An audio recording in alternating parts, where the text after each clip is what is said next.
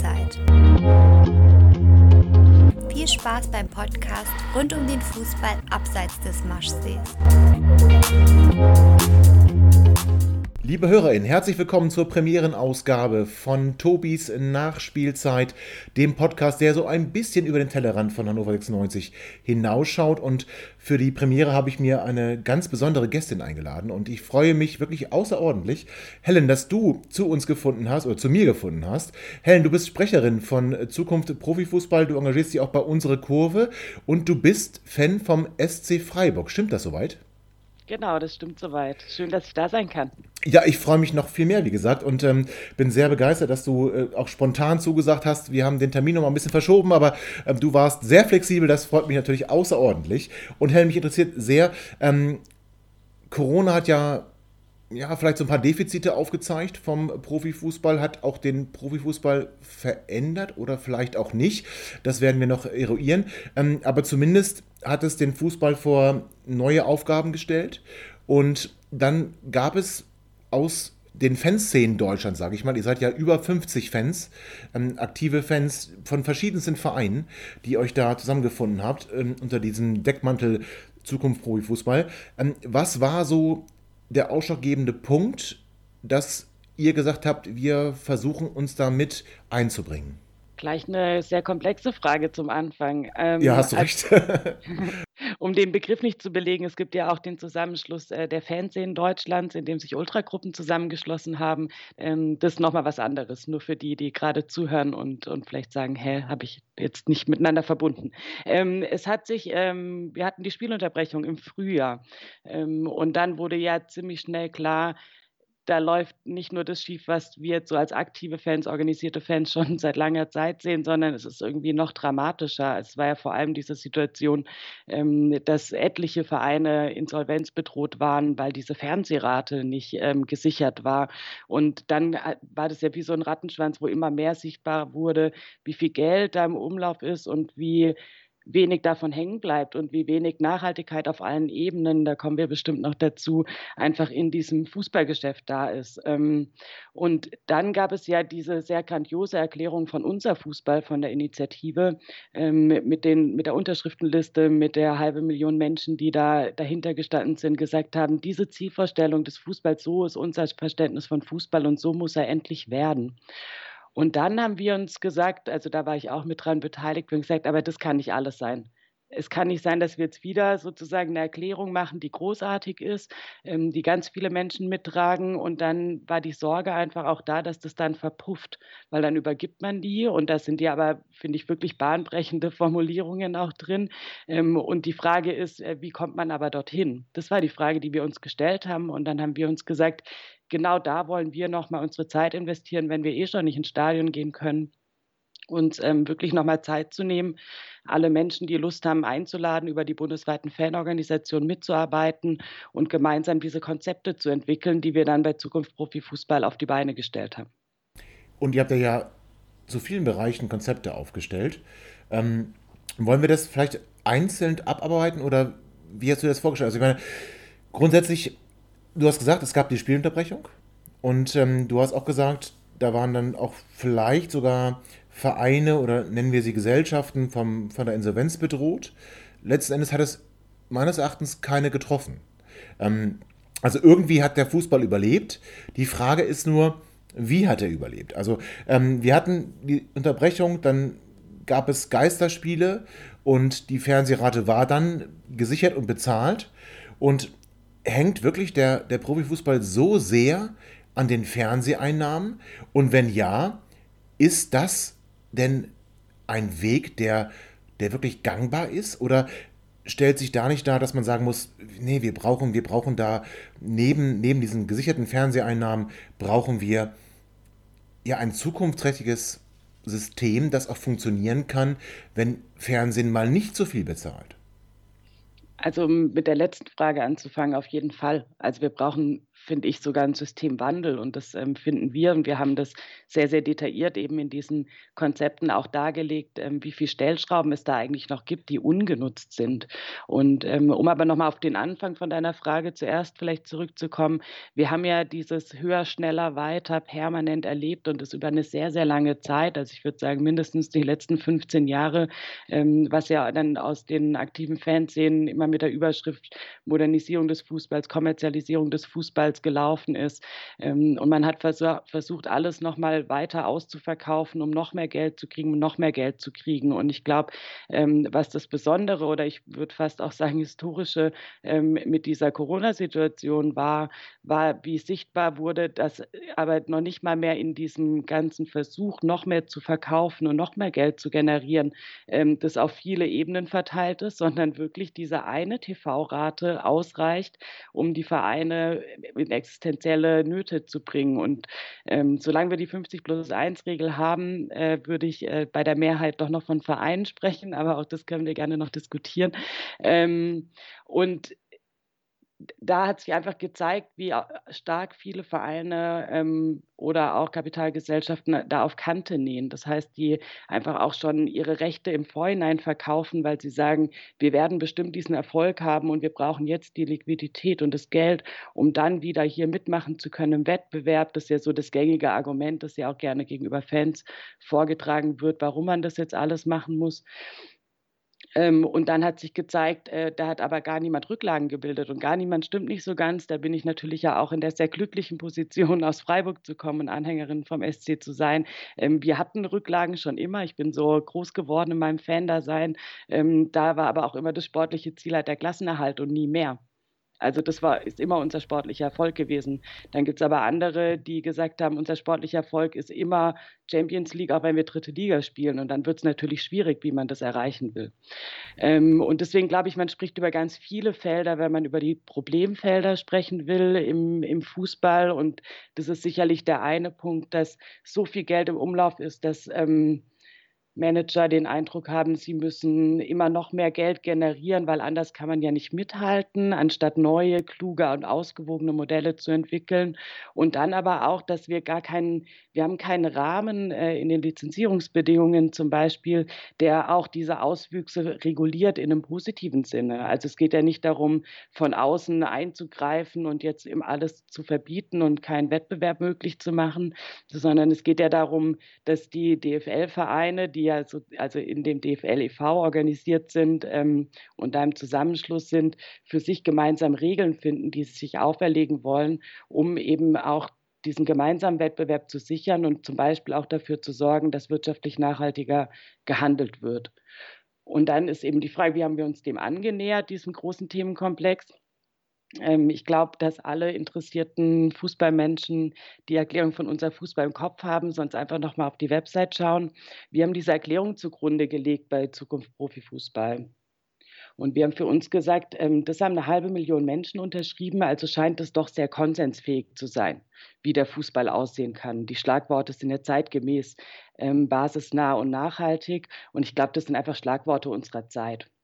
Und ähm, dann haben wir uns diese Überschriften angeschaut, den Text nochmal angeschaut und ähm, uns zur Aufgabe gestellt, für die jeweiligen Bereiche Konzepte zu entwickeln, wie wir glauben, mit welchen Maßnahmen dies, diese Zielvorstellungen auch wirklich erreicht werden können. Und herausgekommen sind vier Konzepte. Mm, das erste heißt Integrität des Wettbewerbs, das zweite Verein als demokratische Basis, das dritte gesellschaftliche Verantwortung und das vierte Fußball als Publikumssport.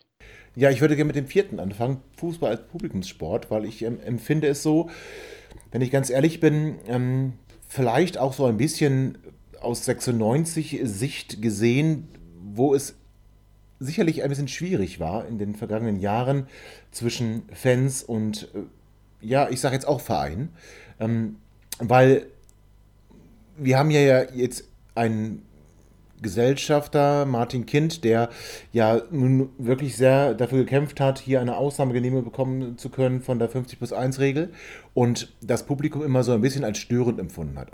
Das Publikum in der Kurve zumindest als störend empfunden hat und auch jetzt wieder sagt, ähm, ihm wäre es recht, wenn, wenn die, die VIP-Ringe aufgemacht werden würden und ähm, der Rest ist ihm quasi egal.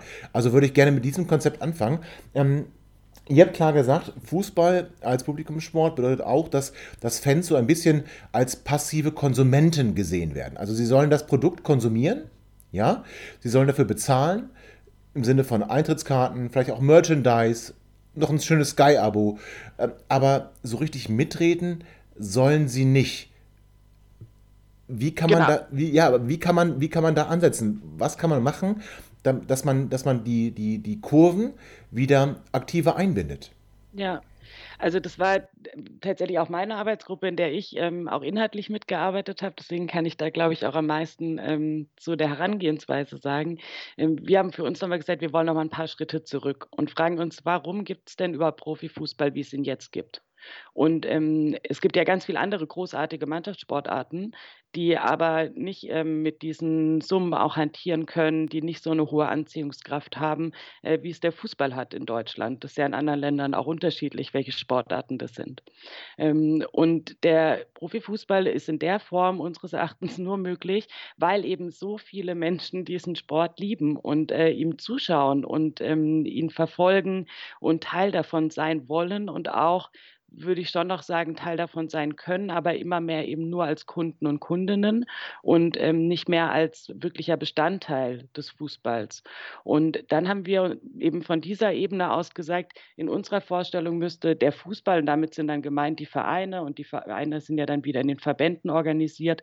Das heißt, ähm, DFB und DFL müssten ein Selbstverständnis entwickeln und die Vereine, wo sie sagen, Fußball besteht für uns als mindestens aus drei gleichwertigen Bereichen. Und das ist eben einmal der Sport, ohne den es ja natürlich nicht geht. Es ist aber auch diese Anziehungskraft im Stadion und darüber hinaus, das heißt der Publikumssport. Und wir würden aber noch weitergehen und sagen, es ist aber auch dieser Volkssport, also dieser Mythos, du kannst, ähm, weiß nicht, du kennst keinen Menschen auf einer Party und ähm, du wirst jemanden finden, mit dem du über Fußball sprechen kannst und wo du dich äh, verbinden kannst darüber. Oder du fängst deinen neuen Job an und bist mit Kolleginnen und Kollegen. Und wenn es nur ist, sich darüber aufzuregen, dass alle anderen über Fußball sprechen, auch da wird man Anknüpfungen Anknüpfungspunkt finden. Ähm, und diese Grundbegeisterung, die, wo ich schon sagen würde, die, vielleicht lebe ich auch in einer starken Fußballblase sicherlich, aber ähm, die, die der Fußball einfach so auch auslöst und als Gesprächsthema hat, das wäre sozusagen dieser Erfolgssportbereich. Ähm, und wir haben gesagt, und das muss ähm, endlich klar werden, dass das gleichwertige Bereiche, gleichwertige Bereiche sind, die nicht gegeneinander ausgespielt werden sondern die in der Summe dieses, diesen Sport ergeben, den wir alle gemeinsam lieben, nämlich diesen Publikumssport, der eben nicht nur Selbstzweck Leistungssport ist, der nicht nur ähm, Sportart ist, sondern der von diesem Hin und Her zwischen Fans ähm, und Menschen, die ihn lieben und die, die, ihn lieben und spielen und die ihn lieben und zuschauen, ähm, besteht. Und ich glaube, das beste Argument haben tatsächlich diese Geisterspiele geliefert. Ich habe noch nie in meinem Leben ähm, so viele Verantwortliche aus ähm, Fußballvereinen und Verbänden und da würde ich sogar sagen aus Überzeugung, ich glaube nur, dass sie nicht ewig anhält, aber sagen hören, jetzt wissen wir, warum die Fans so wichtig sind. Weil so macht es einfach keinen Spaß. Aber da würde ich entgegnen, wir hatten in Hannover schon mehrere Fan-Boykotts und ähm, dass, dass dann wirklich unsere Kurve leer geblieben ist. Ähm, wir sind zu den äh, Amateur-Fußballern ähm, gegangen, haben da Stimmung gemacht, aber nicht im Stadion. Und ich denke an ähm, Uli Hoeneß, der gesagt hat, ja, mit äh, Stehplätzen können wir die Südkur von der Südkurve, können wir die Allianz mhm. Arena nicht finanzieren. Also ist das wirklich so, dass man sagen kann, ey, auf die Fans, die da in der Kurve stehen, die vielleicht auch Vergünstigungen haben, die auch irgendwelche Räume da bekommen, um ihre Choreos vorzubereiten, kann man auf die verzichten? Oder ist das ein integraler, integraler Bestandteil von, von, von diesem ganzen, ich nenne es mal Schauspiel, auch wenn ich diesen Begriff überhaupt mhm. nicht mag, aber ich nenne es mal Schauspiel, Fußball und wir haben bunte Kurven, wir haben Fahnen, wir haben Fangesänge ist das mehr als Folklore? Braucht der Fußball das wirklich? Ich bin mir sicher, er braucht es. Also, er braucht es, damit es überhaupt, ähm, dieses Erlebnis sein kann. Und ich finde es erstmal was Positives. Natürlich ist so, glaube ich, bei uns allen dann: „Oh Gott, ich will es nicht, äh, Event nennen oder ich will ich will ja eben nicht, äh, diese diese Kundenbeziehung aufmachen.“ Aber es ist ja für uns alle ein Erlebnis und und 'n Erfahrungsraum, den wir alle großartig finden, sonst würden wir nicht ins Stadion gehen, Podcasts machen, ähm, fanpolitische Arbeit machen und den ganzen Kram, Ja. ähm, wenn wir ihn nicht eigentlich großartig finden würden. Und zwar dieses Erlebnis und diese Erfahrung, die er uns ermöglicht. Ähm, um, und ich bin mir der Fußball ist drauf angewiesen und ich glaube, dass es auch sehr viele Menschen gibt, die das jetzt verstanden haben. Ob das nachhaltig so ist, da würde ich ein ganz großes Fragezeichen hinsetzen. Also, ob nicht, wenn dann irgendwie alles wieder normal ist, ähm, auch wenn das, glaube ich, gerade für viele von uns schwer vorstellbar ist und Menschen im Stadion sind, ob es dann immer noch in Erinnerung ist. Ich glaube, das wird die große Herausforderung. Aber ich weiß das jetzt zum Beispiel aus Gesprächen, die ich hier mit meinem Verein geführt habe, die ich aber auch über die Zusammenschlüsse aus anderen von anderen Standorten kenne, ähm, dass das schon noch mal sehr, sehr deutlich wurde, was da wirklich fehlt. Und ich glaube eben, wenn man 'n Boykott macht, ähm, dann will man ja genau das auch verdeutlichen. Und jetzt ist es aber wie ein ein riesiger Boykott, weil das ganze Stadion ja leer ist. Und klar ist es jetzt gerade, weil die Menschen nicht hingehen können, aber es unterhalten sich auch Vereinsfunktionäre in den Medien über eine Entfremdung von Fans und Fußball in der ich finde, in der Breite und in der Öffentlichkeit und und jetzt auch schon lang anhaltend, was wir noch nie hatten. Also, wir haben noch nie so öffentlich und Ja. wenn ich jetzt wir meinen, glaube ich würde ich sagen, ganz viele verschiedene Menschen so öffentlich darüber gesprochen, was kritisch zu sehen ist am Fußball, was sich ändern muss und welche Bedeutung Fans haben.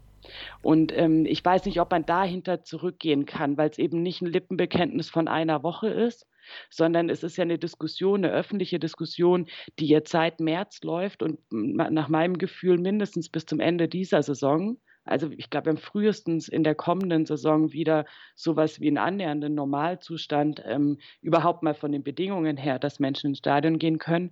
Und so im wenn ich mit Leuten rede, die wissen, wie dass ich sehr aktiv zum Fußball gehe, die damit aber überhaupt nichts zu tun haben, dann sagen die mir jetzt in dieser Zeit: „Jetzt habe ich verstanden, was ihr was ihr dort meint, weil es ist ja gleichzeitig auch 'n gesellschaftliches Ereignis und es sind, ähm, ja es ist wie so 'n eigener wir haben das bei uns genannt, so 'n soziokel kultureller Raum, der Fußball.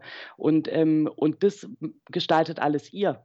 Und wenn ich sage ihr, sind es wir alle. Wir alle Fans gestalten diesen zusätzlichen Raum im Fußball, weil es ist ja nicht nur 90 Minuten dieses Spiel angucken, sondern es ist ja Stunden davor, es ist Stunden danach, es ist unter der Woche, es sind die ganzen Verbindungen. Ich glaube, jedem Menschen, der, ähm, grade also normalerweise zum Fußball geht und jetzt grad nicht realisiert, wie viel Menschen er nur trifft, wenn er bei den Spielen ist und wenn er über den Verein sozusagen über die Ecke miteinander verbunden ist. Wir hatten 'ne Videokonferenz bei uns und ich habe Menschen gesehen, die habe ich davor 10 Jahre am Stück jedes Wochenende gesehen. Und jetzt einfach nicht mehr, seit Frühjahr.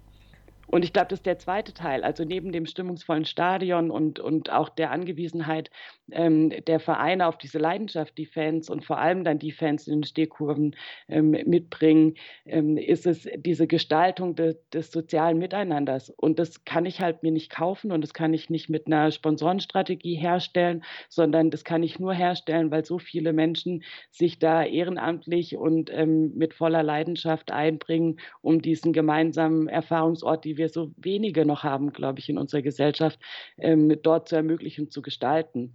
Und dann liegt's an uns, schon immer wieder deutlich zu machen, Bedingungen dafür sind natürlich so ganz klassische Fanthemen, Stehplätze, günstige Eintrittskarten, die Möglichkeit, dass alle Menschen ins Stadion gehen können. Dann spricht man so was wie Barrierefreiheit, ähm, et cetera an.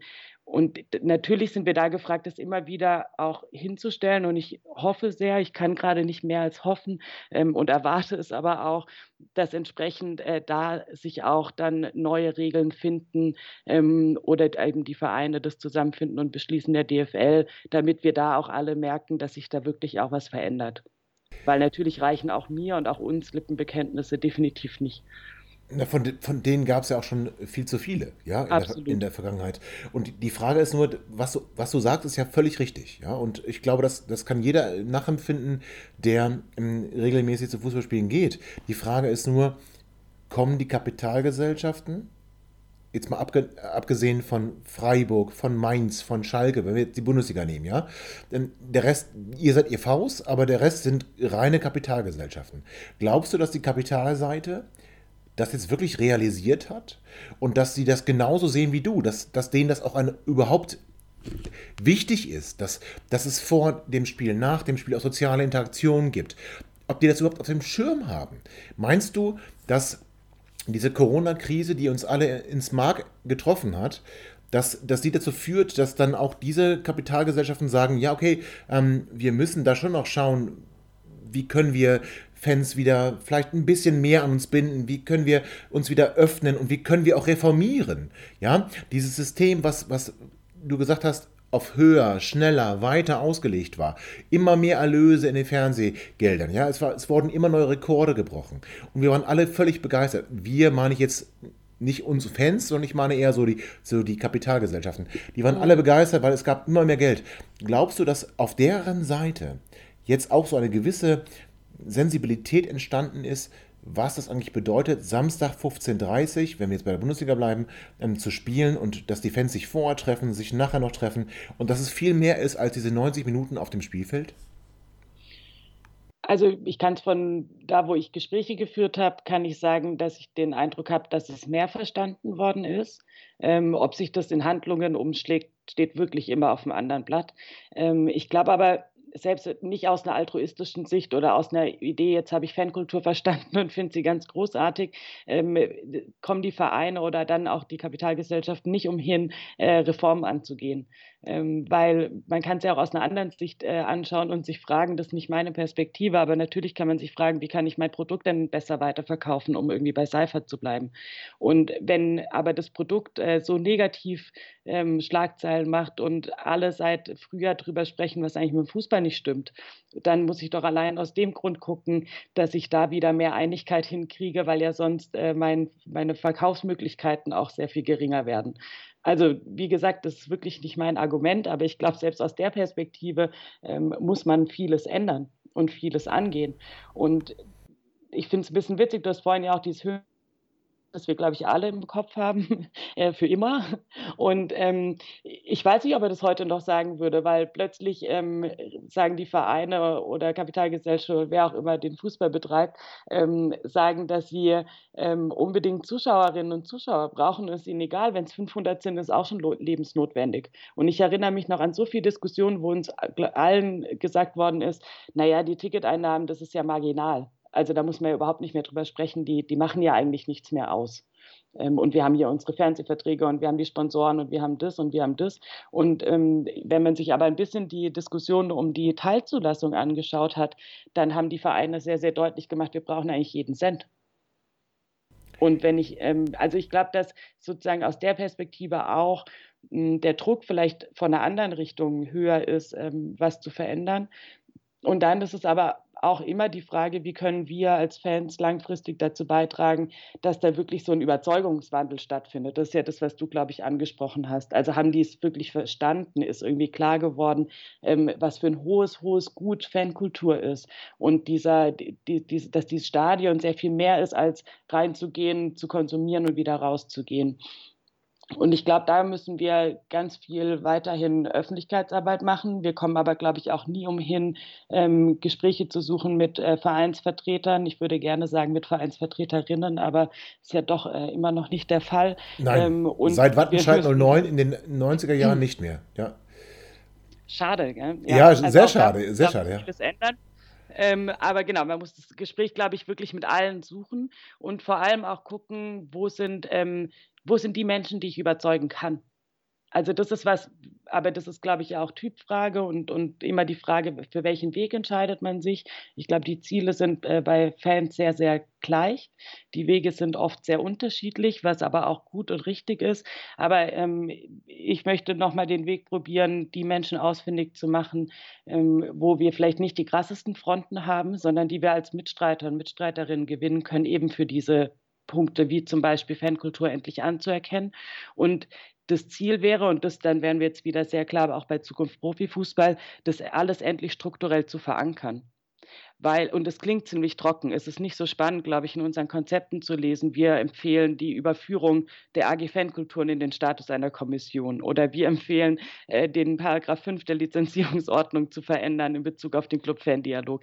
Klingt sehr, sehr trocken und auch nicht so greifbar, aber wir sind der festen Überzeugung, je mehr festgeschrieben ist, desto mehr müssen sich halt dran halten. Und wenn das auch, wenn da nicht steht, man muss sich bemühen, sondern man muss das machen, weil sonst ist die eigene Lizenz gefährdet, dann wird es dafür sorgen, dass wir nach und nach wirklich substanzielle Verbesserungen haben werden und auch Fanpositionen mehr gehört werden. Weil solange wir so ein Anhängsel sind irgendwo, zum Beispiel in dem ähm, Kommunikations- und Beratungsgremium mit den Verbänden, die AG Fankulturen, die ist aktuell noch unterhalb der Kommission ähm, Prävention, Sicherheit und Fußballkultur angesiedelt. Das heißt immer noch im Sicherheitsbereich. Und ich glaube, wir müssen da endlich raus und wir brauchen den höchsten Status, den es in den Verbänden gibt, und das wäre eine Kommission. Dann ist man beratend zu dem Präsidium. Äh, bei DFB und DFL.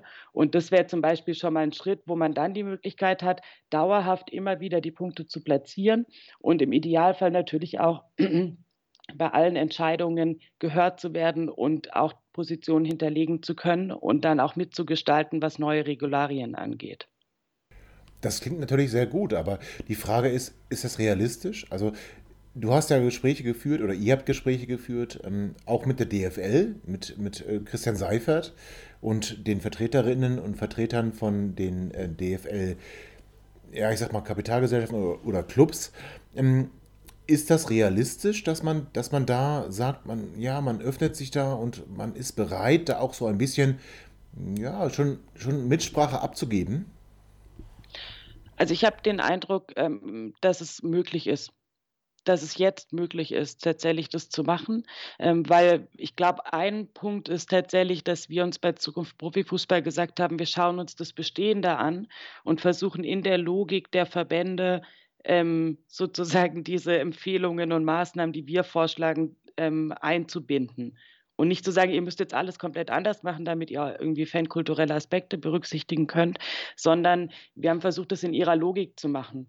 Also Kommissionen kommen jetzt nicht von uns, sondern die arbeiten halt mit Kommissionen.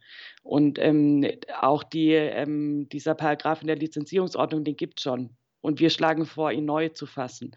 Ähm, und das ist unsere, unsere Idee oder unser Ansatzpunkt. Ich glaube, alle, die unsere Konzeptpapiere gelesen haben, vielleicht war es auch vielen nicht ähm, nicht, ähm, wie sagt man das, stark genug oder nicht fordernd genug. Wir haben uns für so einen Empfehlungscharakter entschieden, weil wir darlegen wollten, dass wir mit aller Kraft, so konstruktiv wie es uns möglich war, an diese Themenfelder herangegangen sind und wirklich realistische Wege aufzeigen wollten, um uns eben nicht sagen zu lassen, das ist eine schöne Idee, aber es ist überhaupt nicht umsetzbar, sondern wir sind tatsächlich bei allen Maßnahmen, die wir in allen Konzepten vorschlagen, der Überzeugung, weil wir sie durchgespielt haben, weil wir, wir haben auch mit ähm, externen Beraterinnen und Beratern gesprochen, also Leuten, die da Expertinnen und Experten sind und das auch nochmal erklären lassen und, und sagen, sagen lassen, ob das denn geht oder nicht geht, was wir uns erdenken.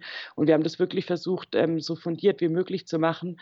Und deswegen kann ich mit gutem Gewissen sagen, dass diese Wege, die wir aufgezeigt haben, tatsächlich umsetzbar sind und natürlich kann man sie auch variieren. Also wir haben auch nicht gesagt, dass wir setzen uns drei Monate zusammen und haben dann sozusagen die Lösung für alle Probleme. Also es wäre auch ein bisschen anmaßend. Ähm, wir, also natürlich kann man auch bei anderen, bei manchen Punkten sagen, ja, das Ziel ist gut, aber wir schlagen einen anderen Weg vor und lasst uns gemeinsam in Diskussion treten. Ähm, da würde ich sagen, ist alles noch ein bisschen verhalten, was aber auch daran liegt, dass es ja jetzt diese DFL-Taskforce gab, die im Oktober gestartet ist und jetzt dann auch schon wieder vorbei ist. Und das, ich habe da tatsächlich auch für Verständnis, dass man da jetzt nicht parallel dran diskutiert, sondern jetzt diese Taskforce-Phase auch abgeschlossen. Für mich ist das Jahr 2021 das Jahr der Entscheidungen und ähm, in dem wir sehen werden, ob es einen Richtungswechsel gibt oder nicht. Ähm, ausgehend von diesen Taskforce-Ergebnissen, aber natürlich auch immer noch ausgehend von unseren Konzepten, wo wir auch versucht haben, ganz viele Positionen zu berücksichtigen, die es schon sehr, sehr lange in, in verschiedenen Fankreisen gibt. Das ist ja nicht alles neu erfunden, sondern es ist auf eine Art ja auch nochmal zusammengeschrieben und bei einigen Punkten aber auch nochmal die Überlegung angestellt, wie kommt man denn zu diesem Ziel? Weil ich glaube, das hat uns immer mal wieder gefehlt. Ähm, und dann war das Argument ja leicht auf der anderen Seite, wenn man zwei Seiten draus machen will, zu sagen, nettes Ziel, aber geht halt nicht. Und jetzt können wir sagen, doch geht schon. Und dann muss der andere zumindest sehr viel klarer sagen, warum es nicht geht. Und da kommen wir vielleicht zu einem ganz interessanten Punkt. Ihr wollt auch die Basisdemokratie in den Vereinen stärken. Und ähm, da gibt es ja so den ein oder anderen Auswuchs, der vielleicht so basisdemokratisch nicht ist. Ähm, ich denke da vor allem an die ähm, Ausreißer von der 50 plus 1 Regel, an Bayer Leverkusen, an den VfL Wolfsburg, ich denke an der TSG 1899 Hoffenheim, ich denke auch an RB Leipzig, die zwar formell 50 plus 1 erfüllen, aber solche Kriterien haben für die Mitgliedschaft, dass du eigentlich, ja, wenn du kein Kapital hast, da auch nicht mitreden kannst. Ihr sagt aber ganz klar, ihr wollt die Abschaffung aller Ausnahmeregelungen von der 50 plus 1 Regel und ihr wollt sogar ähm, für bestimmte Kapitalgesellschaften eine Ausweitung auf eine 75 plus 1 Regel. Das heißt also, dass der, dass der Verein sogar eine Zweidrittelmehrheit hat äh, in den Stimmanteilen. Ähm, wie lässt sich das ja auch vielleicht verbinden mit dem, was du gesagt hast? Ihr wollt da nur vermittelnd sein, ihr, ihr habt da Vorschläge gemacht, die, die, die vielleicht so sehr, sogar sehr kompromissbehaftet sind, wo vielleicht auch Fans sagen, das reicht mir nicht. Aber an der Stelle muss man ganz klar sagen, das ist doch mal ein deutliches Statement. Ich würde auch nicht sagen, dass unsere Konzepte zu wenig deutliche Statements haben, ähm, sondern ich glaube, die, was ich gerade versucht habe zu beschreiben, ist vielleicht ein bisschen die Herangehensweise, das heißt, wie es möglich ist. Ähm, und da hat die Arbeitsgruppe aber für sich ganz klar gesagt, und das teile ich ja genauso und ich glaube viele andere auch, dass eben durch diese Ausnahmeregelung der 50 plus 1 Regel, das ist ja einer der Punkte, warum sie überhaupt wiederkehrend zur Diskussion steht und ähm, warum ähm, es sozusagen zu diesem Ungleichgewicht kommt. Und da sind wir wieder bei der Frage, sollten wir nicht lieber gleiche Ausgangsbedingungen für alle schaffen? Und sollten wir da nicht strikt sein? Und 50 plus 1 ist, ähm, glaube ich, das maßgeblichste Kriterium, also auch als positives Alleinstellungsmerkmal im deutschen Fußball im Vergleich auch im europäischen Fußball. Und ich würde es überhaupt nie als Wettbewerbsnachteil sehen, sondern es ist die Sicherung der gesellschaftlichen Verankerung des deutschen Fußballs. Ähm, und die sollte man niemals aufgeben, aus vielerlei noch mehr Gründen. Und auch da hat ja die DFL einen Grundsatzbeschluss geschafft. Also es gab ja die ähm, Initiative 50 plus 1 bleibt, ähm, die ja auch äh, bei euch sehr unterstützt worden ist. Naja, vor allem bei uns, ne? Genau. ja, ja. Und ähm, und die war ja wahnsinnig erfolgreich. Das heißt, es gibt ja diesen Grundsatzbeschluss und es zeigt sich aber immer wieder, dass eben mit diesen Ausnahmeregelungen äh, kommt man immer wieder in Bedrängnis damit. Und deswegen ist die logische Konsequenz, sukzessive diese Ausnahmeregelungen ähm, zurückzufahren. Und trotzdem ist es sicherlich auch auf eine Art utopisch. Aber das, nur weil es utopisch ist und wenn es aber der logische Schritt sozusagen ist, muss man es trotzdem erwähnen. So würde ich es, glaube ich, in, in, im Groben zusammenfassen. Und diese 75 plus 1 Geschichte ähm, habe ich mir ausführlich erklären lassen und ist leider schon wieder vergessen, bei welcher Kapitalgesellschaftsform es so ist. Aber es gibt äh, eine, in der die ähm, Möglichkeit, ähm, Einfluss zu nehmen, sozusagen schon ab 25 Prozent ähm, der Fall ist. Und dann wäre es diese Sicherung von ähm, dann 76 Prozent, damit man da nicht in diese 25 Prozent Sperrminorität ist, das glaube ich, ähm, kommt. Aber auch da hörst du, ich bin dich in allen Bereichen. Nein, das ja, muss, muss, muss, aber, ähm, möglichst äh, richtig weiterzugeben, dann müssen mich sonst die Mitglieder dieser Arbeitsgruppe nochmal nachträglich korrigieren. Und gerade bei 50 plus 1 sind wir in Hannover ja, ähm, ich will nicht sagen gebranntes Kind, aber wir hatten hier ja wirklich einen, ich möchte sagen, harten Kampf ähm, gegen das Kapital, wobei Kapital da doch eher in Anführungszeichen zu setzen ist, weil unser Gesellschafter jetzt nicht ganz so viel Kapital gegeben hat, sondern eher gekauft hat und dafür Anteile mhm. erworben hat und ähm, deswegen nicht gefördert hat. Und wir hatten trotzdem einen, einen, harten Weg und einen langen Kampf und haben dann vor nicht ganz zwei Jahren ähm, es geschafft, uns quasi den Verein zurückzuholen und ähm, mit Mitgliedern zu besetzen, die ja mutmaßlich dafür kämpfen, dass der Verein auch seine Mitbestimmung behält. Ähm, das hat vieles zum Positiven gewendet. Auf der anderen Seite hat das Kapital in Form von Martin Kind dann auch klar gezeigt, dass er sich da nicht groß reinreden lassen möchte. Wir hatten hier eine Diskussion zu Beginn der Saison oder auch dann ähm, bei der Corona-Zeit, wo es darum ging, wer kriegt Karten für das Derby gegen Eintracht Braunschweig und da gab es viele Taschenspielertricks und die Frage ist halt eben, ich meine, auch wenn du sagst, es muss immer irgendwie auf Gegenseitigkeit beruhen. Ne? Wir, wir, müssen immer in, in, in, Kontakt stehen, wir müssen immer im Austausch bleiben, wir müssen uns unterhalten, wir müssen im Gespräch auch versuchen, Lösungen zu finden. Die Frage ist halt eben, wenn du da das harte Kapital hast, und wir, wir haben jetzt viele Beispiele, wo wir Investoren wirklich verteufeln können. Wir können den KfC Uerdingen nennen. Wir haben einen Münchner Verein, der jetzt quasi vor dem Bankrott steht. Nur weil der, weil der Investor sagt, ich gebe euch kein Geld mehr. Das kann ja nicht die Lösung sein. Also da frage ich mich, ganz ehrlich, wie kann auch nur irgendjemand, nur irgendjemand sagen, Investoren sind die Zukunft des Fußballs? Also dann kann man natürlich sagen, in der Premier League funktioniert das. Ja, vielleicht. Aber in Deutschland zeigt sich ganz deutlich, da wo Investoren die Mehrheit haben an diesem Produkt Fußball, wobei ich diesen Begriff Produkt nicht mag, da läuft es nicht zwingend besser. Jetzt, wir müssen uns nur vorstellen, Red Bull verliert die, das Interesse an Leipzig. Was passiert dann mit diesem Konstrukt? Das bricht in sich zusammen. Das kann ja nicht die Zukunft sein. Also glaubst du, dass jetzt auch durch diese ganze Krise erkannt wurde, ja, stimmt, da müssen wir uns breiter aufstellen. Wir haben eine gesellschaftliche Verantwortung, habt ihr ja auch in einem Konzept ähm, dargestellt. Mhm. Ähm, ist das jetzt die große Chance? Du hast gesagt, 2021 wäre das Jahr der Entscheidungen. Kannst du uns kurz sagen, warum du das so siehst? Mm, also ich sehe das so, weil wir jetzt ähm, dieses Jahr sehr, sehr ausführlich eine Bestandsaufnahme gemacht haben und dann auch nochmal auch innerhalb dieser Taskforce, aber auch fanseitig, aber auch von anderen Seiten. Es gab ja auch nicht nur von uns, ähm, von Fans aus den Bedarf, über die Zukunft des Profifußballs zu sprechen. Also selbst der Kicker hat eine Kolumne dazu gemacht, was ich, wo ich denke, was ist denn also da, da, da los, ja, wenn man da eigenständig eine, eine aufruft und sagt, äh, man muss sich da dringend äh, mit Reformen auseinandersetzen. Ähm, deswegen ist für mich die logische Konsequenz, dass äh, man nächstes Jahr nutzen muss, um richtungsweisende Entscheidungen zu treffen treffen. Und trotzdem muss ich natürlich sagen, mir ist auch klar, dass man nicht in einem Jahr den Fußball umkrempelt. Aber ich glaube, dass auch sagen wir, es werden fünf Maßnahmen am Schluss, die aber dann schon eingeleitet werden und Stück für Stück umgesetzt werden, dann wird es unseren Fußball besser machen. Und dann muss man dranbleiben. Also ich glaube nicht, dass jetzt irgendjemand, genauso wie niemand den Schalter umlegt und das Stadion ist wieder voll und alles ist Friede, Freude, Eierkuchen, genauso wenig kann man jetzt einen Schalter umlegen und 20 Maßnahmen einführen und dann ist alles gut. Also ich glaube, so ehrlich muss man natürlich auch sein, dass das weiterhin harte Arbeit sein wird und dass auch noch Leute ihre versuchen werden, ihre Macht auszuspielen, um das System und den Status quo zu erhalten, weil sie davon profitieren. Also wir, wir mischen da ja auch auf einer Ebene mit, wo es ähm, ja auch um Einzel bei Einzelnen um viel Geld geht.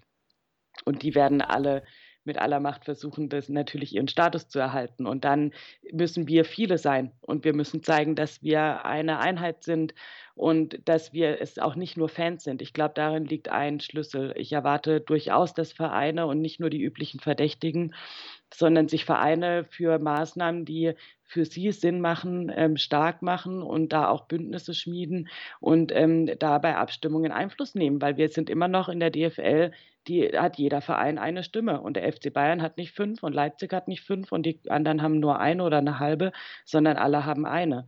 Und ich glaube, da muss es drum gehen. Und da müssen wir tatsächlich, glaube ich, in all unseren Vereinen anfangen, ähm, spätestens jetzt nochmal die Diskussion dann zu intensivieren und deutlich zu machen, was da alles auf dem Spiel steht. Und dass es wichtig ist, das jetzt einzuleiten, um auch überhaupt glaubwürdig zu bleiben. Also man kann nicht in ein Dreivierteljahr in jeder Zeitung sagen, dass man jetzt demütig ist und selbstkritisch und ähm, alle neuen Wörter gelernt hat, die der Fußball vorher vielleicht gar nicht kannte.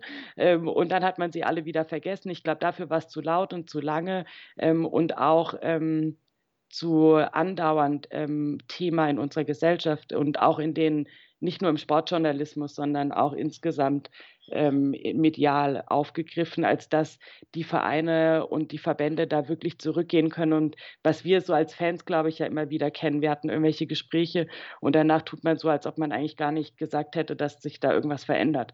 Und das wurde jetzt so öffentlich gemacht, dass ich glaube, dass der Fußball wirklich um seine Glaubwürdigkeit kämpfen muss, wenn er überhaupt nichts verändert und ein weiter so propagiert. Jetzt, Jetzt habe ich aber Ja. mindestens auf die Hälfte deiner Frage, glaube ich, nicht geantwortet. Ja, das macht, aber, das, das, das, macht, das macht aber gar nichts. Aber jetzt, ich möchte jetzt nochmal ketzerisch da reingrätschen. Ähm, wenn wir jetzt mal uns kurz anschauen, die aktuelle Situation. Ähm, wir hatten eine Diskussion, oder nicht wir, also im Profifußball gab es eine Diskussion um die Fernsehgelder und es gab da auch das, ja, ein, Treffen der, der DFL und also all ihrer ähm, zugehörigen äh, Vereine oder Kapitalgesellschaften und da wurde eine Modifizierung der Verteilung der TV-Gelder beschlossen. Dann hältst du diese Modifizierung für ausreichend oder ähm, ist das vielleicht, ich, ich, ich kann nur unseren Clubchef äh, zitieren, der sagte, das ist äh, für uns eine gute Lösung. Ähm, es wird jetzt nicht nur auf das sportliche Ergebnis geschaut, sondern auch auf die, ja, ich sag mal, Einschaltquote bei Sky. Ist das wirklich der Weisheit letzter Schuss? Ich finde überhaupt nicht. Also ich finde, ähm, was sie gemacht haben, ist dem Ganzen eine neue Verpackung zu geben. Was das einzig Positive ist, finde ich, ist, dass es jetzt in Zukunft leichter wird, es zu vergleichen, ob sich was verändert hat oder nicht, weil sie sozusagen die Säulen mehr nach dem, was sie inhaltlich sind, zusammengefasst haben und man nicht so mit der Lupe reingehen muss und suchen muss, wo jetzt sich äh, Teile der Gleichverteilung finden, wo nach welchem Leistungskriterium ähm, ausgezahlt wird oder Nachwuchsarbeit oder so. Äh, das heißt, das werd, werden Menschen, die nicht wir sind wahrscheinlich, äh, die nächsten 15 Jahre besser auswerten können oder 20 Jahre äh, und verfolgen können. Und sonst ist es ja leider einfach nur eine andere Verpackung und es gibt jetzt für zwei Jahre sozusagen eine Corona-Hilfe, die auf ähm, finanzielle Stabilität abzielt, in dem Sinne, dass alle das, was sie erwartet haben, was sie kriegen, vor, bevor die Neuverteilung war, auch wirklich kriegen und ähm, da dann auch wirklich äh, zwei Prozent, glaube ich, mehr gleich verteilt werden. Und es gibt diese Interessensäule, die du angesprochen hast. Ähm, da gab es ja auch schon länger, nicht erst jetzt seit kurzem Bestrebungen von Vereinen, die gesagt haben, wir wollen, dass auch berücksichtigt wird, ähm, wie, wie stark unsere Fanbase ist ähm, und wie viele Menschen uns gut finden. Dadurch werden manche Vereine profitieren, die jetzt in dem alten Modell vielleicht nicht so stark profitiert haben. Es werden aber auch Vereine profitieren, die sowieso schon profitiert haben. Ähm, und es ist ja alles ziemlich marginal. Also es ist, ich kann da jetzt keinen Richtungswechsel erkennen und ich verstehe alle Menschen, die dazu enttäuscht waren. Und trotzdem glaube ich, dass es nicht vergebene Liebesmühe war, sich damit einzumischen und auch starke Positionen ähm, einzunehmen, trotz dessen, dass niemand im Stadion sein kann. Und es war ja sehr, sehr vielfältig an vielen Standorten von verschiedenen Zusammenschlüssen. Und vielleicht schaffen wir es nochmal, uns den Ruck zu geben und zu sagen, wir stecken da nicht den Sand in den Kopf, sondern nehmen das als unsere Aufgabe, bei der nächsten Verteilung in vier Jahren wirklich ein gutes Ergebnis zu erzielen. Also du sagst du, du bist zufrieden mit den erreichten Ergebnissen, weil zumindest so ein bisschen, so ein bisschen sich was verändert hat, aber grundsätzlich. Nee, bin, nee, zufrieden bin ich nicht. Also überhaupt nicht. Ich habe es auch gesehen, ich glaube, ich bin manchmal ein bisschen zu realistisch. Ich glaube, meine Erwartungshaltung äh, als Helen, also ganz persönlich, war nicht so hoch, weil ich mir nicht vorstellen konnte, dass, irgend, dass, dass der Fußball jetzt von alleine eine Revolution anzettelt. Weil ich halt leider von den Verbänden und von den Vereinen noch nie gesehen habe, dass jemand eine Revolution, eine progressive Revolution äh, vollbracht hat. Und deswegen war, glaube ich, meine Erwartungshaltung einfach ziemlich gleich null. Das bedeutet, dass meine Enttäuschung halt auch nicht so groß ist und trotzdem bin ich nicht zufrieden damit. Okay, ich verstehe, aber ihr wart ja auch beteiligt, oder? Du warst ja auch in Gesprächen mit, mit, mit der DFL und. Nicht zu den TV-Geldern tatsächlich. Ach so, zu was dann? Also wir hatten ähm, jetzt von Zukunft Profifußball Gespräche, zum Beispiel werden wir noch das Konzeptpapier zur Integrität des Wettbewerbs, wo auch TV-Gelder ein Teil davon sind. Und es wurde natürlich dieser Vorschlag hinterlegt dort, aber es war keine Diskussion dazu oder keine Aushandlung miteinander dazu, ähm, sondern es war eher eine Vorstellung dieser Papiere und ein Diskussionsanstoß. Und dann ist das Ganze ja gemündet in diese Taskforce, in der die TV-Geldverteilung ganz klar kein Thema war weil die Entscheidung jetzt ja schon gefallen ist und das Präsidium, DFL-Präsidium gesagt hat, das ähm, werden sie alleine entscheiden. Und es hat ja zwischen den Vereinen, die haben so Regionalkonferenzen oder wie die das nennen, gehabt und sich dort ausgetauscht. Dann gab es ja dort diese Positionspapiere, dann das äh, sagenhafte 14 plus 1 Treffen und so, aber da waren meines Wissens nach in, den, in dem Diskurs waren keine Fanvertretungen oder Faninitiativen beteiligt. Das würde aber dafür sprechen, dass man doch noch nicht erkannt hat, dass ähm, man die Stimme des Publikums, ich will es mal nicht der Fans nennen, die Stimme des Publikums auch hören sollte. Also dann frage ich mich doch, worin nähert sich deine Hoffnung, dass doch irgendwie eine Änderung möglich ist. Also ich meine, wir hatten ja schon ganz, ganz viele Initiativen. Du hast sie auch alle schon aufgezählt. Und wir hatten auch schon ähm, Demonstrationen in Innenstädten, ja, ja, zu Anschlusszeiten und was auch immer. Und nichts hat irgendwas gebracht. Also, wenn du jetzt sagst, ja, da war wieder so, es wurde uns vorgestellt, aber ja, diskutieren, nee, war nicht. Ich glaube, ja? dass, dass die, ähm, die Tür noch nie so weit offen war. Da bin ich der festen Überzeugung für Veränderungen, aber sie ist spaltoffen. Also ich sage nicht, sie steht sperrangelweit auf und wir müssen nur durchlaufen und dann läuft das Ding, sondern ich glaube, ähm, sie ist seit dieser Corona-Situation so weit offen, wie sie noch nie offen war. Und das, wenn ihr lasst mich gerne korrigieren, alle, die auch zuhören, dürfen mich auch korrigieren, aber ich glaube, es war sehr, sehr selten, dass wir aus Fansicht gesagt haben, äh, dass wir nicht gesagt haben, wir wollen und müssen was verhindern, sondern wir wollen etwas sozusagen in die Zukunft gestalten. Weil uns ja in der Regel wird uns irgendwas vor, also vorgesetzt und wir sagen, oh mein Gott, spinnt ihr? da müssen wir unbedingt alles mobilisieren, um damit nicht das passiert oder damit das nicht so schlimm wird. Ähm, und ich glaube zum Beispiel tatsächlich die Initiative 50 plus 1 bleibt, war eine Initiative, die war in die Zukunft gerichtet und hat gesagt, wir wollen einen positiven Beschluss herbeiführen. Und ähm, da war das aber sehr viel greifbarer, weil das war ja klar, wann die Versammlung ist und ähm, worauf man hinarbeitet und, und auch sehr konkret und sehr greifbar. Und jetzt ist natürlich das ziemlich diffus und man hat, man kann sozusagen bei Null anfangen, man kann aber auch bei 200 anfangen und alles dazwischen ist ebenso möglich. Warum bin ich positiv gestimmt? Weil ich ähm, es als, glaube ich, auch letzte Chance begreife. Also ich glaube, es ist sehr ambivalent. Also ich begreife es einerseits als letzte Chance, weil ich frage mich, wenn das, wenn das jetzt nicht reicht, jetzt haben wir nochmal einen anderen Ansatz gewählt, wir haben es äh, sehr, sehr fundiert gemacht ähm, und es soll überhaupt nicht heißen, dass alles andere war genauso fundiert, aber es ist eine andere Form. Ich glaube, da würden schon alle äh, hoffentlich mitgehen können, ähm, nochmal einen anderen Weg probiert, so muss man es vielleicht sagen. Ähm, und das nochmal anders aufgebaut, diese Situation, so gut es ging, genutzt, die sich uns ergeben hat seit dem Frühjahr. Ähm, wahnsinnig viel auch langfristige Öffentlichkeitsarbeit dazu gemacht, die jetzt auch nicht aufhören wird auch ähm, wir sprechen auch im, im Hintergrund nochmal mit äh, Vereinsvertretern äh, von verschiedenen Vereinen, die von sich aus sagen, sie wollen gerne da auch nochmal ins Gespräch kommen, versuchen auch alle möglichen Fanorganisationen, lokale natürlich auch ähm, zu befähigen, mit den Konzepten auch dort nochmal ins Gespräch zu gehen. Und ich glaube, es ist, ähm, wenn der Fußball sich, also die Vereine und die Verbände sich jetzt entscheiden, dass sie einfach so weitermachen, dann fällt mir kein anderes Mittel mehr ein, wie man dazu, sie dazu bringen kann, ähm, ihre Überzeugung zu verändern. Und äh, dann können wir natürlich noch versuchen, alle Menschen ähm, in Vereine, äh, Vereinspositionen zu wählen und äh, dann wiederum auf die, also selbst die Menschen zu werden, die über den Fußball entscheiden. Aber wirklich aus dieser Fansicht fällt mir nicht sehr viel mehr ein. Und für mich ist es wie, ähm, wie, wie so ein so einen großen Turm, den, den wir, also viele andere Menschen über eine lange Zeit mit den ganzen Initiativen aufgebaut haben, wo jetzt nochmal alles zusammengetragen ist, unterfüttert ist, nochmal mit, mit aktuellen Themen ähm, und diese Corona-Situation, diese Geisterspiele, diese besondere Situation. Und das stimmt mich hoffnungsvoll, skeptisch, optimistisch. Sagt so? Helene, die Sprecherin von Zukunft Fußball.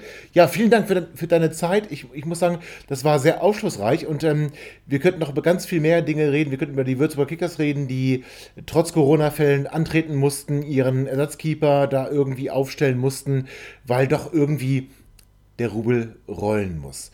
Aber wir bestimmen doch irgendwo auch, ob der Rubel noch weiter rollt. Und ähm, du hast es vorhin so kurz angedeutet und ich glaube, das ist ein ganz wichtiger Punkt ähm, wir Fans, wir Fans haben den Fußball zu dem gemacht, was er ist. Denn wenn wir nicht Fußballfans wären, wäre vielleicht irgendeine andere ganz tolle Mannschaftssportart jetzt Sportart Nummer 1 in Deutschland. Und das heißt, wir haben, wir haben eine Stimme und wir haben jetzt auch eine Initiative, die sich für uns einsetzt. Das ist Zukunft Fußball und unterstützt sie bitte. Und ich danke dir, Helen, für de, deine Zeit, für deine sehr, Ausführungen. Ja, es war sehr aufschlussreich. Und ähm, liebe HörerInnen, ich hoffe, dass ihr noch ganz viel lesen werdet. Es gibt ganz tolle Konzepte über den Publikumssport, über die Integrität des Wettbewerbs, über Vereine als demokratische Basis, über die gesellschaftliche Verantwortung des Fußballs. Lest das bitte alles unter www.zukunft-profifußball.de. Helen, ich danke dir. Ähm, wünsche dem SC Freiburg, einfach weil ich den Trainer so geil finde, äh, wünsche ich alles Gute und ähm, dass ihr erfolgreich seid. Äh, ja, was immer das für euch bedeutet. Ne? Also irgendwo zwischen, zwischen Nicht-Abstieg und Europa League, oder? Genau, das ist so unser Erfolg.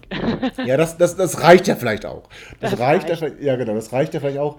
Und ähm, hoffen wir, dass du recht hast, dass, du, dass wir alle ähm, irgendwie optimistisch sein können, in die Zukunft blicken können, dass das Jahr 2021 für uns Fans so ein bisschen ja, bessere Nachrichten bringen kann als die letzten, ich sag mal, 20 Jahre denn die waren irgendwie alle sehr deprimierend. Das ist ein schöner Ausblick. Lass uns gemeinsam alles dafür tun, was wir können. Das werden wir. Nochmal vielen Dank. Hab eine wunderschöne Zeit und ähm, wir bleiben da irgendwie, warte, im Spiel am Ball, um im Bild zu bleiben. So. Alles klar, vielen Dank, dass ich ähm, hier sprechen durfte und eine gute Zeit. Ich danke dir und dir auch eine gute Zeit. Das war sie also, die erste Ausgabe von Tobis Nachspielzeit. Liebe HörerInnen, ich danke euch fürs Zuhören, ich danke euch für eure Aufmerksamkeit und eins muss ich aber noch sagen. Na, ich muss zwei Dinge sagen. Das erste ist, fick dich DFL, denn die DFL hat überhaupt nicht reagiert auf die Anfrage, an diesem Podcast teilzunehmen. Das heißen wir natürlich überhaupt nicht gut. Und das zweite ist, wenn ihr, ihr Fan-Podcast-Betreiber, wenn ihr auch Fragen habt an Zukunft Profifußball, wendet euch einfach vertrauensvoll an sie, denn sie werden eure Anfrage beantworten. In diesem Sinne, bleibt gesund, bleibt uns gewogen, hört vorwärts nach weit und drückt 96 die Daumen. Bis bald, ciao.